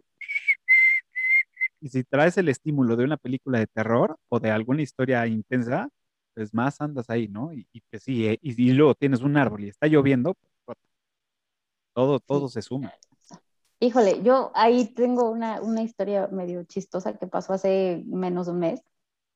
Este, bueno, como les dije, a mí el payaso me caga, ¿no? Hace muchos años salió una película que se llamaba El Títere, que es la película más piñata que, puedan que pueda existir, pero creo que es la única película que a mí me hizo no subir a la azotea de mis papás. Yo decía, ni de coña subo, pero es la única en toda la historia de las películas que si era de, oye, subo por la ropa porque ya decía, no, ni madre, subo mañana, subo mañana. Pero hace un mes estábamos, tra traíamos insomnio, no sé por qué, mi novio y yo. Y de repente eran las pinches 4 de la mañana y se escuchaba tac, tac, tac, la vecina. Y dije, bueno, ¿qué chingados tiene la vecina que a las 4 de la mañana está chingando, ¿no? Allá arriba. Bueno, tengo cuatro gatos, entonces era un desmadre acá afuera, porque pues, los gatos estaban, ventaja de tener gatos, no piensas que sea un espectro, ¿no? Entonces, estaban acá afuera echando desmadre y se levanta mi novio súper enojado y dice, no, ya, cabronas, porque tengo tres gatos, entonces, cabronas están jugando.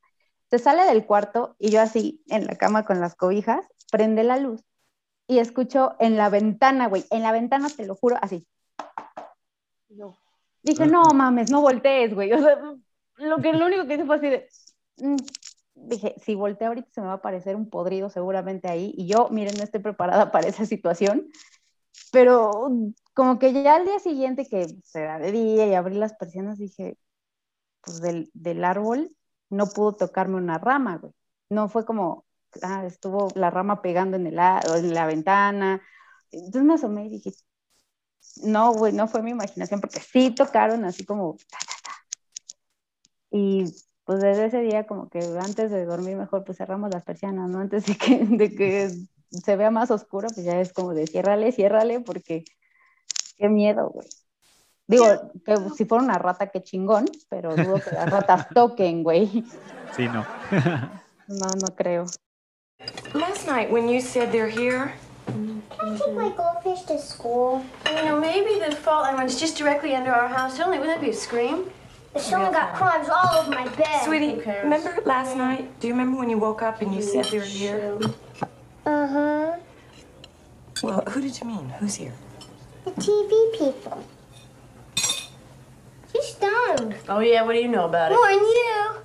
Ask Dad. Ask Dad. Ask Dad. Ask Dad. Ask Dad.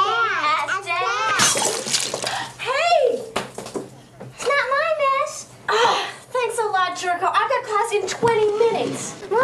Right, give him this cut yourself. Pues vamos a pasar con la, a, la parte de la psíquica, psíquica, de la señora esta que, que llega. Este, a ver, ¿qué, ¿qué, nos traes, Andrea? No, es que, ¿saben qué? O sea, Zelda Rubinstein, en realidad, eh, eh, le pasa un poco como o sea, por ejemplo, nosotros recordamos a esta mujer, a esta actriz, por Juegos Diabólicos, ¿no? Que creo que fue su película más famosa, pero en realidad tenía otras películas muy buenas de terror, pero vieja, o sea, ya sea antes o después de estas, que no, no, no sé, no saltaron como mucho a la fama, y le pasa un poco como mm, Lynn Shane, Lynn, ¿cómo se llama la de Insidious? Que sale en... en Ah, claro. Ah, se me acaba de olvidar en la de Rob Zombie. Digo, no, en la de mm, 100 psicópatas, mil psicópatas. Que, que, sí, es Rob Zombie, porque sale esta, esta la, la, esposa de Rob Zombie, pues ella no sale en otra película que no dirija él. Se me, se me fue el nombre, ¿no? Pero, eh, a ver, déjenme, espérenme, ahorita les digo cómo se llama. Lin Shay. Lin Shane, Lin ok. Shay, o sea, le pasa más o menos como eso, porque pues Lin Shay, no, o sea, nosotros la, la empezamos a ubicar con Insidious, pero ella ya era un ícono del terror, este, sobre todo underground, desde muchísimo tiempo antes. Y con Zelda Rubinstein le pasa más o menos esto, y hay una película que me acaban de pasar que llevaba añísimos buscando, que se llama Anguish, Angustia, y no, o sea, si quieren les paso el link porque la tienen que ver. Ni siquiera quiero hablar de ella ahorita. Va, va, va. Pero bueno, este Zelda Rubinstein es mi personaje favorito, es de mis personajes favoritos que el nombre en la película, porque es, es actriz.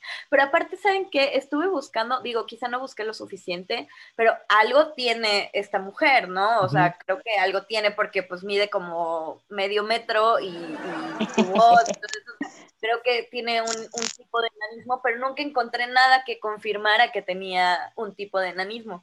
Y aparte, pues es una señora que es creo que mitad polaca, mitad algo más. Pero la verdad es que a mí se me hace un súper personajazo que no ha sido valorado lo suficiente y por eso quiero hablar de ella y por eso la menciono, porque, o sea, para mí es un súper, súper, súper ícono del terror. Y hay una escena en, en, digo, cambiando de épocas, en Supernatural, en donde, eh, que es algo que me encanta de Supernatural, que todo el tiempo está haciendo guiños para los fanáticos del terror. Y Dean dice algo así como, no quiero, no, no quiero jugar a la Zelda Rubinstein con X personaje, ¿no? Y yo así de, ¡ay, ah. Y, ah, miren, le voy a decir, es estadounidense polaca. Y, y, sí, o sea, todo el tiempo la encasillaron en este tipo de papeles, pero no dicen nada de, de, si tenía alguna enfermedad, tenía alguna condición, tenía algo, o sea, jamás, jamás, jamás dicen. Lo que sí es que muere a los 76 años, o sea, eh, muere bastante grande para tener algún tipo de enanismo, creo yo, con lo poco que sé del tema pero pues no sé, o sea, yo a mí a mí se me hace que físicamente y su y fonéticamente es una persona muy, fue una persona muy especial y particular, ¿no? Cuyo físico no se olvida tan fácil. Y aparte que cumple con el estereotipo así de que dices, güey, tú naciste para ser un ícono del terror, mi reina. O sea, pero así tal cual. Y que aparte pues de hecho eh, también, perdón, perdón. Vas, vas, vas, vas, Marley. También mencionan que justo la actriz tenía cierto tipo de sensibilidad de, de, espíritus y toda esta onda medio esotérica. Y algo que mencionó ella es, esta película tiene muy mala vibra. Ajá. Esta película, algo va a pasar porque es una película muy fuerte. Y tengan cuidado con lo que hacen porque esta película está muy fuerte. Y dices, madre, güey, sí. Ajá, sí, fue, fue también lo, lo que yo había leído y que sí, esta señora no sé si por el tema de que estaba encasillada en, en esos, digo, no, no sé cuántas películas, no, no lo investigué, fueron antes de, Juegos Diabólicos, pero por lo que dices también es que ya a lo mejor estaba tan encasillada que a lo mejor ella también se lo creía, ¿no? O la otra parte es que realmente sí tenía esa sensibilidad para, para percibir este, pues, las cosas extrañas que podían llegar a pasar, ¿no? Pero sí mencionan mucho que ella tenía como ese vínculo, ¿no? O esa parte de, de poder sentir cosas este, tanto como en las filmaciones como en la vida real, ¿no? Y sí, como bien dices, pues como era esa, a esa edad, pero pues sí tuvo un, un largo camino de, pues, en ese papel y le queda perfecto. O sea, de entrada cuando sale eh, y, y- y llega hacia la casa y pues como en todas las películas, ¿sí, no? Como que se, se concentran para ver qué es lo que sienten, lo hace muy bien y, y- empieza a, a- a ver y a platicar. Me da un poco de misterio esas escenas con ella al principio, que sí logran como acacharme. Al, pri- o sea, la primera escena cuando la veo y la escucho hablar, como que no pude evitar la risecita, de, y ya después dije, ay no, güey, esto, esto se viene cabrón. Sí, Porque es Zipizapa, además. Bueno, era así. Ajá. Como que hablaba todo el tiempo así y así. Sí, "Ah, jaja, qué cagado. Pero ya después, Ajá. No, es que, es que yo nunca he vuelto a ver a alguien parecida. O sea, a mí ella se me hace así, es, para mí es mi, diosa, así de la amo. Y, y no he visto a alguien parecida que me vuelva, que me vuelva a transmitir esa vibra tan mística, tan, tan se viene el terror, no sé, ¿no? A mí, ella, híjole, o sea, desde su- sus facciones, su timbre de voz, que está pequeñita, este, o sea, y aparte está pequeñita, pero emana mucha seguridad de ella, no sé cómo, no sé, yo o sea, me fascina. ¿Qué les digo? A mí ella me fascina, o sea, me gustaría mucho ver a alguien así como la nueva Zelda Rubinstein, pero pues no, no sé si puede haber algo, algo igual, ¿no? Tan, tan mister, no sé, no sé qué palabra usar, pero es, a mí se me hace como muy especial, muy mágico y siniestro, tenebroso, no sé. Le pegaron, le pegaron, a- le dieron al clavo con, con esta actriz. La verdad es que lo hace muy bien, le da el suspenso que necesita, le da como buena, buena onda, bueno, esa vibra que, que se necesita del ambiente como para irlo generando. O sea, la anterior, la que va, que es la psicóloga con estos dos chavos, y empiezan a hacer este, lo de las psicofonías, y empiezan a ver como que todo, y que pues, o sabemos la escena que hasta le tiembla la mano cuando ve este, todo lo, lo que está sucediendo. Ah, creo que esta señora, ah, o sea, como parte de intermediario, está bien, pero no, no sumó como mucho, no sumó mucho a la trama, no sumó mucho a la película, y pues yo creo que hubiera sido como el, el papá irlos a buscar y platicarles sobre el pedo que está sucediendo y decir, bueno, voy a llevar, conozco a una amiga que le sabe este- a esta bronca, ¿no? Entonces, aparecerla eh, eh, de una vez creo que hubiera sido mejor. ¿no? No, y, y creo que, o sea, si, si no has visto la película recientemente, probablemente ni siquiera te acuerdes de la primer psíquica que aparece, ¿no? Ajá. Te acuerdas más de la otra, totalmente, totalmente. Sí, exacto. Este, no sé si se nos está yendo algo. em, ¿qué escenas fueron las que más les gustaron? híjole, yo creo que a mí, justo cuando Carol les está diciendo, o sea, la cara de Carol cuando voltea, que por- de por sí me parece una niña preciosa. Bien decía Andrea, su pelito súper icónico, blanco, blanco, sus ojos súper grandotes, negros, bueno, tenía ojos azules, pero se le veían como las pupilas súper dilatadas, sus flequitos, y toda angelical la niña. Cuando voltea a ver los, a los papás que están en la cama, y le dice, ya están aquí, dices, no, no, creo que a mí esa es la, la escena donde, eh, si dices, mejor le paro a la película, ¿no?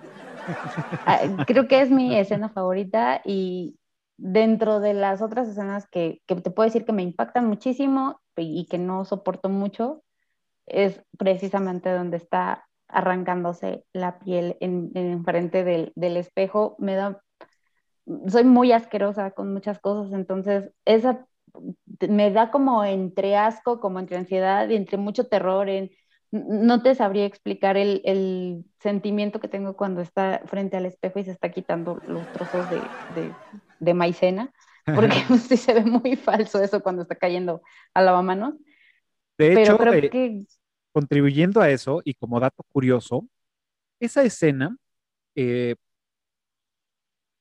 nada más la podían hacer, la pudieron haber hecho solo una vez porque hicieron el maniquí de, de la maicena, lo- nada más tenían una pieza, entonces tenía que ser en una sola toma. El actor que representaba a este güey dijo, yo no me aviento. Y Steven Spielberg dijo, va, te ponemos el- la, la- la máscara y yo la voy a desbaratar. Entonces, tras cámara está el güey así parado y Steven Spielberg está así Está con las manos des- desbaratando. Entonces, Ay, no. vemos las manos de Steven Spielberg, pues, este, dándole la, la- pues, los, los, los cachos de piel, ¿no? Pero sí era una escena que tenía que ser hecha y dijo, no, dijo, bueno, yo la voy a hacer, yo te voy a, de- a- a hacer todo el desmadre y ya, ¿no? Entonces, era como, como Quítate, dato novato. Yo lo hago. Novato, exacto. Sí. Muy bien. A, a ti, Ande, ¿cuál es, cuál es Eh, tu...? la- la- perdón, eh, es que eh, acá, oh, bueno, surgió algo, entonces, mi escena favorita, sí estoy de acuerdo en que eh, me gusta un montón la de Carol Ann, eh, cuando dice, ya están aquí, uh, uh, uh, y me encanta.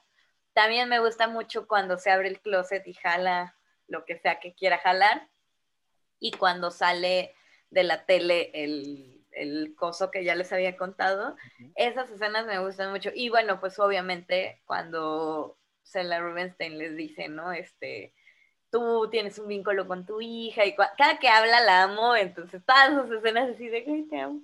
Y, y me, me gusta muchísimo cuando guía a, a la mamá para, para encontrar a Carolan. Claro. Sí, son las escenas que más me gustan a mí. Ah, Están padres esas, ¿no? Que, que hacen todo el experimento con la cue- con las pelotas, con la cuerda, entonces pues, ya que era el Sí. pasaje, ¿no? Para poder salir. A mí Sí. creo que hasta la fecha eh, me sigue gustando la, la, la escena de la alberca, del hoyo de la alberca, me sigue gustando muchísimo. La, digamos que la segunda, porque la primera va el papá y se mete pensando que Caroline está ahogada ahí, pues bueno, no salen los, los, los cadáveres, ¿no? Eh, eh, los esqueletos, vamos, mejor dicho. La segunda parte, cuando la mamá llega, se cae y llega a la alberca y empiezan a flotar, pues esa creo que es de las escenas favoritas. Que, que me gustan. Y minutos, un par de minutos antes de esa escena, y como dato curioso, fueron de las primeras películas que utilizaron el, el efecto de cámara de casa este, rodante, porque la, la mamá, que traía como su, su, su pijama de, del número 33 naranja, este, va paseándose por todas las paredes y el techo de, de- la habitación y es, son de las primeras películas, no recuerdo cuál fue la primera película, pero es la escena donde la casa va girando para poder hacer la filmación completa de, de que ella se anda paseando por todo el cuarto, ¿no? Porque el, el espectro la, la está pues, jalando de alguna forma, ¿no? Entonces cuando sale va y llega hasta la alberca, ¿no? Y se avienta y bueno, se cae y salen los, los, este, los esqueletos. Toda esa secuencia me gusta un buen. Y está cool, la neta. ¿Te imaginas en 1980 mover un- una estructura, dato curioso también, se, se hizo la, la estructura también del camarógrafo, le hicieron unos zapatos especiales para que estuviera clavado al piso con zapatos, se le hizo una como un sillón especial para que él también, o sea, no se moviera, la cámara permaneciera en la misma posición. Pero te imaginas en ese entonces mover la estructura completa de la recámara. Qué buena Claro. producción. O sea, La verdad es que son, es- es- son de las joyitas que, que trae eh, eh, el cine viejo de los efectos especiales eh, pues caseros, ¿no? Y que pues hoy ya los conocemos como el CGI, que ya es pantalla verde y todo, y bueno, ¿no? Y eso pues la verdad es que lo disfruto un buen. Y como, y como otro dato curioso, y bueno, no dato curioso, sino más bien algo que yo caché, que a lo mejor es alucin mío, pero suena igualito, cuando el niño este, entra, ya está todo el desmadre en el cuarto, el, el closet ya absorbió toda- todo el desmadre, y llegan los papás y todo, y el niño se queda al último, hay una escena donde hay un robot y camina frente de él, este, antes de que grite. Este, ese robot hace un sonido y ese sonido es igualita a la risa de Jigsaw del, del, muñequito.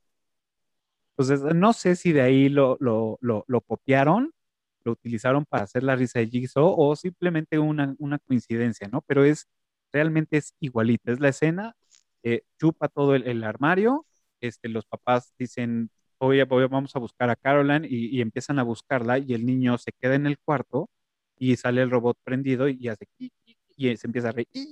Igualito dije, bueno, la, la, la puse como tres, cuatro veces y dije, a huevo que sí es. Y luego lo busqué en YouTube, la risa de Jigsaw y dije, a huevo, digo, obviamente pues hay años de diferencia de, y de definidad y calidad de, de audio, pero es casi idéntico. Entonces dije, probablemente de ahí se lo, se lo, se lo piratearon, ¿no?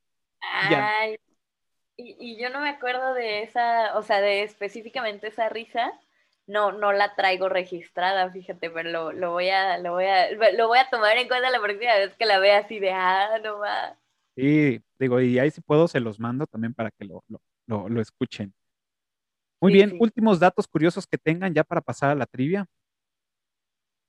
Este, yo, yo creo que no. Creo que yo ya tengo, ya, ya dije los que traía. Perfecto. ¿Tú, Marley?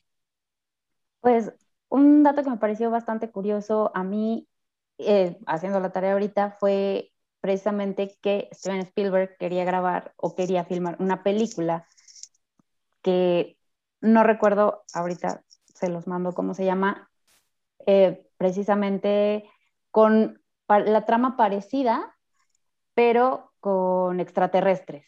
Entonces fue como de, pues no, mi ciela, entonces o haces una o haces otra. Dijo, bueno, a ver, voy a dividir historias y vamos a hacer Polter- eh, Poltergeist y vamos a hacer también E.T. Entonces de ahí, de ese, de ese guion que ya estaba armado, se dividieron las dos historias. No sé qué tan cierto sea, porque pues también ya después me enteré de, de varios ahí, varias conatos de, de demanda de esa era mi historia o no esa era mi historia, que a lo mejor le quitan toda la veracidad a, a todo este tema, pero él quería precisamente que, que unos extraterrestres llegaran a la casa y atormentaran a la familia y shalala, y les dijeron como de, no, no, no, eso no va a jalar, mejor hazte una de fantasmas y luego divides a los extraterrestres. Sí. Claro. Sí. Oigan, O, o a ustedes les hubiera gustado. hubiera estado o sea- interesante. Bueno, hubiera, sí, hubiera estado interesante. ¿Por qué no? Básicamente es, pues, Es que, ¿sabes qué? A mí la película de Señales, por ejemplo, a pesar de que no es una película de, de terror con Mel Gibson, Uy, pues sí me cago. Hay una escena donde precisamente están los niños en Brasil en el pastel, shalala, de mira, en la ventana y no sé qué, y se va para el otro lado y pasa el extraterrestre y dices, madres, güey. hacen, hacen muy buena chamba para generar suspenso en esa película. Lo hacen muy bien. Sí. Entonces, no sé si me hubiera llamado mucho la atención de extraterrestres que vienen a atormentar a una familia de cinco cuyos padres son bien pachecos. No lo sé, pero pues, hubiera estado interesante también para la época. Pues bueno, vamos a pasar con la trivia y recuerden los primeros cinco que contesten en la caja de comentarios se van a llevar el reconocimiento con bombo y platillo y pues bueno, cuando tengamos más patrocinadores, mejor dicho, cuando tengamos patrocinadores, les haremos llegar un bonito obsequio para el niño o la niña y pues bueno, ¿cuál es, eh, quién empieza con su trivia? yo, yo. eh, ¿Quién fue el verdadero director de Poltergeist? De Juegos Diabólicos. Ok, bien. Esa se contesta ya solita. Si, si ya llegaron a este minuto, ya saben qué contestar. Perfecto. Está fácil. Está fácil.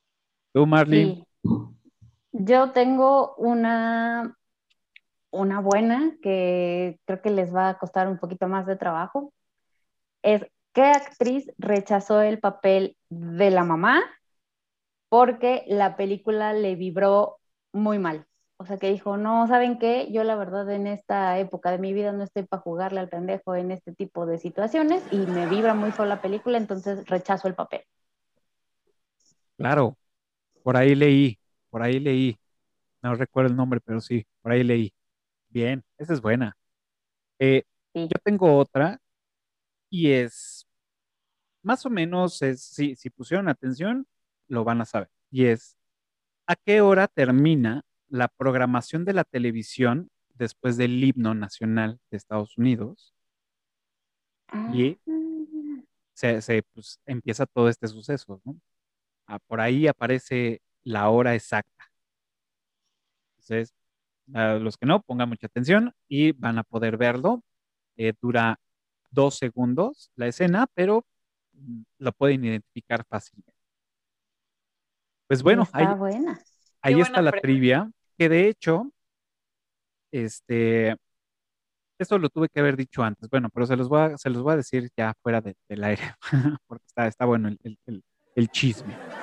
Este, bueno, pues ahí está la trivia. Recuerden, los primeros cinco que contesten en la caja de comentarios del video, pues bueno, serán, se, van a llevar un super like. Este, y pues el respeto de nosotros y admiración. Pues ya estamos en las últimas del episodio y ahora sigue contestar, pues, como saben, yo arranqueo estas películas en IMBD y los publico en mis redes sociales y pues ahora le toca a Poltergeist o Juegos Diabólicos. Y pues del 1 al 10, ¿cuánto le ponen a esta película? Yo le pondría un muy digno 7-5. Hay, hay algunas cosas que eh, creo que sí le daría el 8 más bien, por todo este tema que, que les comentaba al principio del el chismecito de, de, de escuela, de primaria, de se construyó encima de un cementerio y todo esto. Creo que es una película que hace como mucho match con cosas que vivimos todos cuando éramos chiquitos y por esa situación me gusta. Una cosa que no, no me gusta mucho de la película es, es precisamente el tema de los efectos. Soy muy asquerosita, disculpen, pero creo que sus 7-5 ahí muy barco viéndome un 8. Ok, muy bien. ¿Tú, Andrea? Yo sí le doy 8-5. Este, quizá tiene como sus cositas la película y por eso no es perfecta, pero sí le, le quiero otorgar el 8-5 por, en parte por la melancolía, pero también en parte por este, eh, que a pesar de ser una película tan importante o tan, digamos, tan con reconocida y que forma parte de, todo de- del culto, no deja de ser una película muy buena que sienta un precedente en el cine de terror. Entonces, y además, pues aunque, o sea, la ves ahorita y quizá no te asusta porque pues, ya no tenemos cinco años, pero eh, sí te sigue, sigue manteniendo esta vibra vigente de espiritismo, misterios psíquicos, fantasmas, que a mí me encanta que todavía se conserve mucho, ¿no? Yo sí le doy su 8 cinquito. Perfecto. Pues bueno, yo en, en IMBD le puse 8. eh, no, no te permite medios números, pero, o sea, en IMBD le puse 8, pero yo también le doy su 8.5. Y si es una película que eh, saber el esfuerzo que, que llevó y todo lo que giró para poder lograr esta película en esa época, creo que le da su, su valor. En cuanto a la historia, también me gustó. eh, tiene ahí como sus ondas que, o sea, por la primera cítica que, llega, eh, yo me lo hubiera ahorrado o la hubiera puesto como de, en segundo plano, este, tal vez. Em, y digo, detallitos mínimos, pero creo que cumplió. O sea, ya ponerle un 8.5 a una película de terror, creo que ya es un ranking alto. Entonces, tiene su 8.5 y en IMBD, pues bueno, la rankeamos con 8. Que de hecho creo que en IMBD está rankeada con 6 puntos y fracción, casi 7. O sea, sí está, sí está castigada. De por sí todas las películas de terror están castigadas, pero este, sí, yo le, le doy eso. Y pues bueno, ya para este, la última pregunta y terminar, em, viene la recomendación de esta semana. Em, ¿qué están viendo? ¿Qué nos recomiendan? ¿O qué vieron? Este, y en qué plataforma para todos los que nos están viendo. Ay, pues yo me voy a ver muy comercial en este aspecto, perdón a todos. ya por Pero- vas. Sí, Yo también me subí a ese tren. es que, híjole, amigos, yo debo confesar que vi Cruella y madres, Ah, no. Yo me subí a otro tren, entonces. no, no te subas a trenes que, que no. No, vi Cruella, la verdad es que la vi con, con un de, "Meh, bueno, vamos a verla, pero fue una película que me gustó mucho la producción. Se nota que Disney tiene el varo del mundo, pero creo que la película merece un reconocimiento por el soundtrack que tiene. Madres, lo bueno que está musicalizado. O sea, esos güeyes sí dijeron, ¿cuál? ¿Con cuál te la imaginaste? Esta no hay pedo, la pago. Y desde el, desde el minuto uno dices, no mames, esa canción, esto. O sea, a mí el soundtrack, a lo mejor dices, bueno, la historia, sí, dice, Emma Stone es una joya, a mí esa mujer me encanta, Emma Thompson también es una joya de actriz, pero pues Las Palmas se la lleva el soundtrack de la película. Gracias Disney por desembolsar tanto dinero. Patrocínanos. Patrocínanos y dale like. Y dale like. Yo no lo he visto, pero sí este, me eché el soundtrack. Eh, de hecho, en Clubhouse hicieron una sala. eh, dije, ah, no quiero spoiler. Dije, bueno, o sea, no va a haber nada del otro mundo. Probablemente cosas que no sé, pero no, no, no me da que me le spoileren. Y me metí a la sala eh, a escuchar sobre eso. Y este, escuché que les gustó mucho la música y dije, a ver. Y la, la, la puse y dije, ah, mira, está, está bastante coquetón, ¿eh? Coincido Sí. contigo, Marley. Sí, sí. Sí, yo, yo ya la vi, este, yo igual, la fui a ver como de, uf. Y te digo algo, el inicio no me gustó nada, o sea, dije, puta ma- dije, vale madres, este, ¿A qué pagué? me metí a ver, pero la película se eleva, o sea, mejora muchísimo y el final quizá decae, pero no tanto como para que no te guste la película, o sea, como para que no te la pases bien viendo la película. Y el soundtrack coincido en que es un gran soundtrack. Lo único, lo único que yo tengo de pero es que como son tantas canciones buenas, acompañadas de tantas buenas escenas, no hay una que represente la película como tal. Ese es mi único pero. No sé si le pondría, o sea, no sé si yo diría, ya por eso ya no vale la pena el son. No, no, no, o sea, yo creo que el soundtrack está, pero bien padrísimo, fregón, me encantó a mí también, o sea, totalmente. Pero mi único pero sería ese. O sea, que no, como todas son icónicas y todas son muy buenas y todas las escenas que acompañan son muy buenas, no hay una que digas esta. Por ejemplo, con Shrek, pues esa es la de Smash Mouth, ¿no? Y, y- y la del final, que son icónicas, aunque todo el soundtrack es muy bueno en general, pero esa es muy icónica. Y en esta, en Cruella, creo que ahí les falló como decidir así de, bueno, o sea, sí vamos a tener un soundtrack muy chingón, pero vamos a elegir una con una escena que sea así como la canción con la escena, ¿no? Pero pues tampoco es algo como tan grave. o sea. Sí, Claro. sí, pero coincido totalmente. Y, ah, perdón, y de mi recomendación, eh, sí vi El Conjuro, El Conjuro 3 ya la vi, no es la mejor de la saga, está palomera, yo me la pasé bien viéndola, mm, no les va a cambiar la vida, ya hay que dejar este sentimiento que tenemos de aferrarnos a lo que sentimos la primera vez que vimos El Conjuro de, wow, puedo volver a creer en las películas sobrenaturales de Hollywood. O sea, ese sentimiento ya hay que dejarlo ir por nuestro bienestar mental.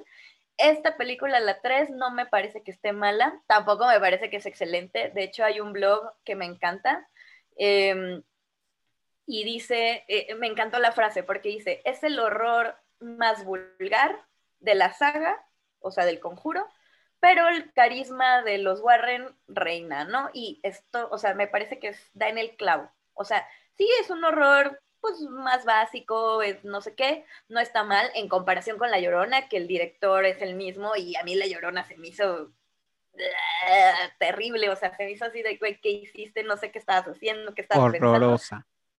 Y en esta no, en esta me parece que sí mantiene como cierta, cierto nivel, pero pues sí no está a la altura de, las, de la primera sobre todo. Pero para pasártela chido, mm, no me parece que esté mal. Y Castlevania, por favor, por favor, vean la última temporada de Castlevania en Netflix, se los ruego, se los imploro. Si les gusta como este tipo de historias y el- la onda medio de anime y todo esto, por favor háganlo. A mí se me hace que vale, merece totalmente la pena. Wow, yo esa la tengo formada porque, pues bueno, yo jugué Castlevania, digo, no fui tan clavado del, del juego, pero sí lo jugué y por eso conozco Castlevania y ahí la tengo ya formada para verla y ya eres como la séptima persona que dice, güey, tienes que ver, o sea, neta tienes que ver. Entonces ya ahí la tengo. Este, pues yo esta semana, la verdad es que sí estuve muy activo eh, eh, viendo películas, eh, o tuve, tu- tuvimos mucho chance de ver. De entrada, eh, estoy viendo una película que se llama, bueno, una serie en Prime Video que se llama Tell Me a Story. Te la venden con un, una sinopsis de, es están basadas en cuentos de la infancia, hechas drama y en hechos este, que normalmente la gente vive. Dices, ok, ¿no? Y te da la premisa de, ah, los, este, los tres cerditos y el feroz, este, Caperucita y este, Hansel y Gretel, ¿no? Y dices, bueno, eso lo están transformando a, pues, una trama, una drama, este, chida, ¿no? O la venden como padre, está muy floja, a mí la verdad es que se me hizo un poco floja, ya después sí, pues, te clavas porque dices, güey, ya quiero saber qué chingados va a pasar, ¿no? Pero la verdad es que te la venden bien, pero no, no, no está tan, tan, chida y está muy bien rankeada, está, trae un 8.5 de, de, de ranking. Entonces dices, órale, ¿no? A lo mejor yo no tengo esa apreciación, pero bueno, ahí se las dejo por si la quieren ver. Eh, vimos el documental de Free Solo. La verdad es que es un documental increíble que hablan de, de Alex, bla, bla, bla, que es el primer güey que escala eh, el capitán, una, una montaña en Yosemite, pero sin cuerdas, o sea, a, escalada libre. Y son 900, casi 1000 metros de altura por pared así recta. Entonces, va, te cuentan toda la historia que, que hay detrás de esto, la preparación, porque el güey tiene millones de años en eso y digamos millones porque también está chavo, o sea, tiene, no ha de estar en, arriba de los 40, este, o ha de tener treinta y tantos. Toda la preparación que tiene, todo los, su, su, entorno, este, y cómo va a hacer como esta hazaña, porque pues, él ha escalado mil y un madres sin cuerda, ¿no? Y es algo que, o sea, él ya lo había hecho, menciona que lo ha hecho como 40 veces, pero con cuerda, como para aprenderse la, la, la montaña, por donde sí, y están como todos los caminos, la verdad es que es un, un documental, película documental, este, increíble. Ganó Oscar. Eh, se los recomiendo. Este está en Disney Plus.